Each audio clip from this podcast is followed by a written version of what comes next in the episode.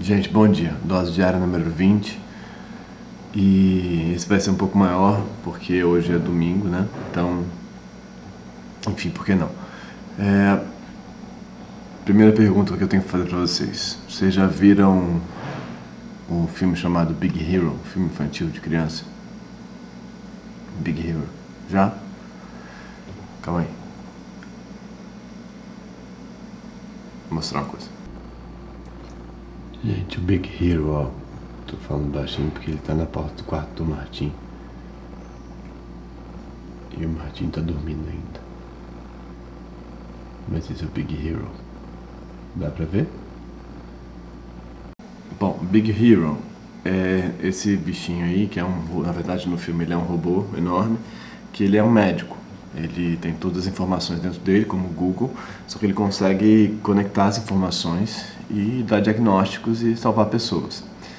Pra gente isso ainda é um pouco estranho, muito embora a gente pesquise no Google qualquer coisa que a gente queira saber, inclusive sintomas, acho que são coisas muito, muito pesquisadas no Google, sintomas, para tentar descobrir o que a gente tem.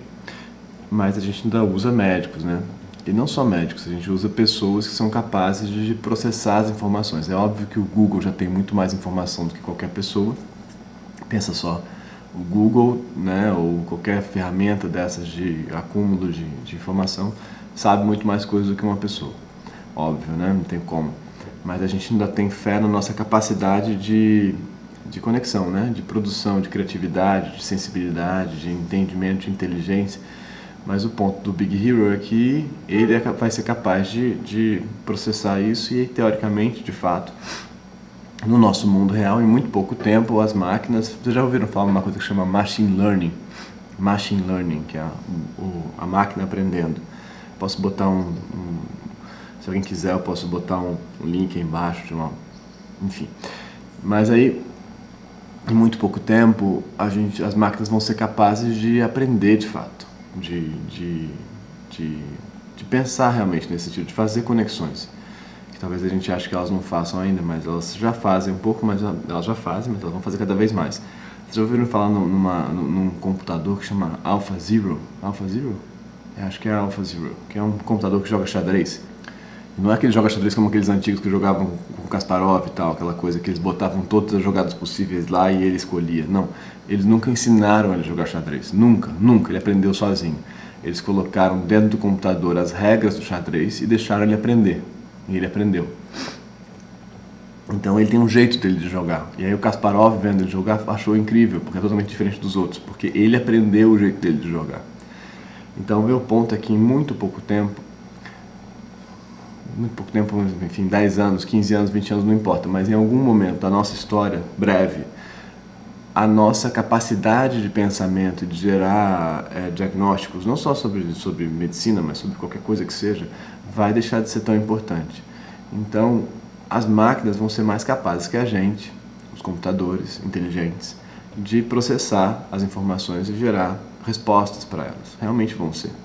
E aí todo esse nosso negócio, que é esse nosso, essa nossa fixação nesse momento de agora, sobre, por acumular informações para ser, que é o que diferencia a gente do nosso concorrente, do nosso próximo, do nosso, do nosso aquele, aquele com quem a gente disputa, que é eu tenho mais informação do que ele, eu sou mais capaz, tudo isso vai deixar de existir. Não vai ser mais a questão quanto você sabe. Isso não importa, porque as máquinas vão saber mais e vão ser mais capazes que a gente de, de processar essas informações e de gerar uma resposta para qualquer pergunta que a gente tenha. Como constrói essa ponte? Como faz aquilo? Como faz esse foguete subir para o céu? Como, como cura aquela pessoa? Qualquer coisa desse tipo que a gente usa o tempo todo na vida, as máquinas vão resolver para a gente. E aí minha pergunta é, a nosso, nosso conhecimento inteiro, nossa capacidade, nosso, nosso, o que a gente sabe, vai servir para quê?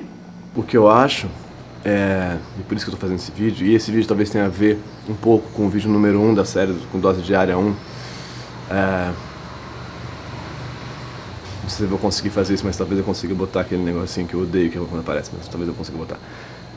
Talvez esse vídeo tenha a ver com aquilo, que é se, se o conhecimento deixar de ter a ver com essa, com essa noção de vantagem, eu sou mais inteligente, eu sou mais culto, eu sei mais, eu domino mais tal qual assunto, que é o conhecimento enciclopédico da Barça, né? Mas que a gente então, o cara que conhece tanto, tem aqueles livrões no consultório e tal, ele é capaz de então saber mais. Se o conhecimento deixar de ter a ver com isso, para que ele vai servir?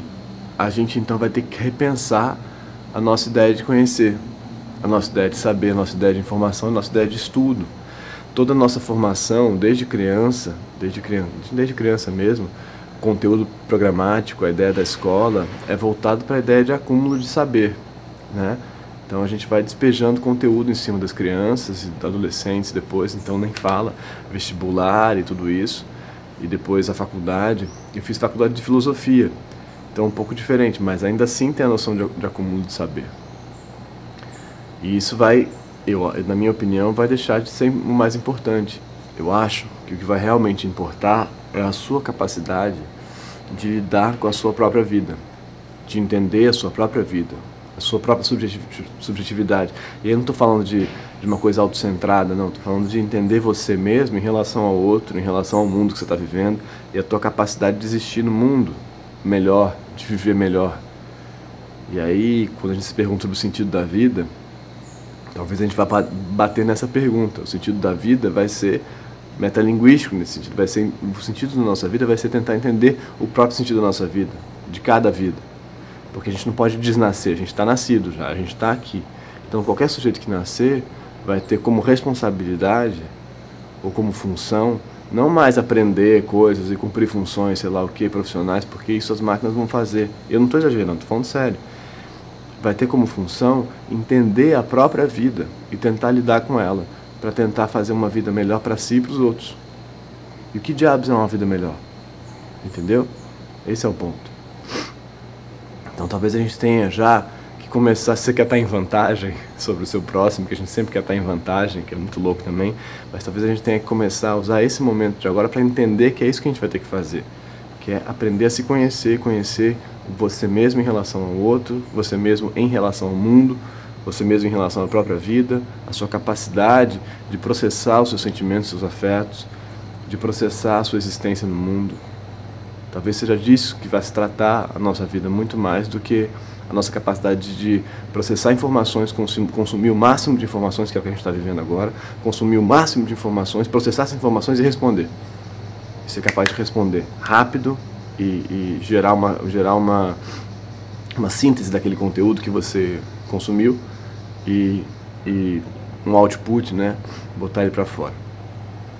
Então pensa aí, se talvez não seja a hora de começar a desviar o seu, o seu foco de consumir informações para tentar se entender, tentar se conhecer melhor, se perceber melhor. Era isso. É, se você está vendo isso no domingo, bom domingo para você e até amanhã.